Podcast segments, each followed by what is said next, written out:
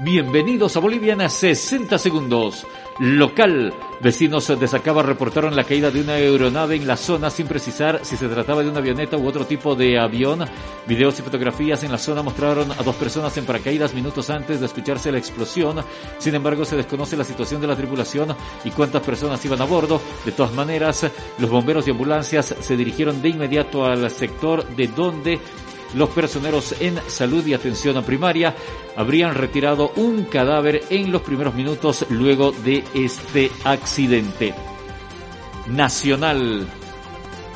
Después de que el presidente Luis Arce anunció la hoja de ruta de la relación con Chile, el gobierno de este país respondió manifestando que está dispuesto a dialogar sin dilaciones con Bolivia, pero que el reclamo de acceso soberano al mar ya fue resuelto por la Corte Internacional de Justicia y además se mantiene vigente el Tratado de 1904.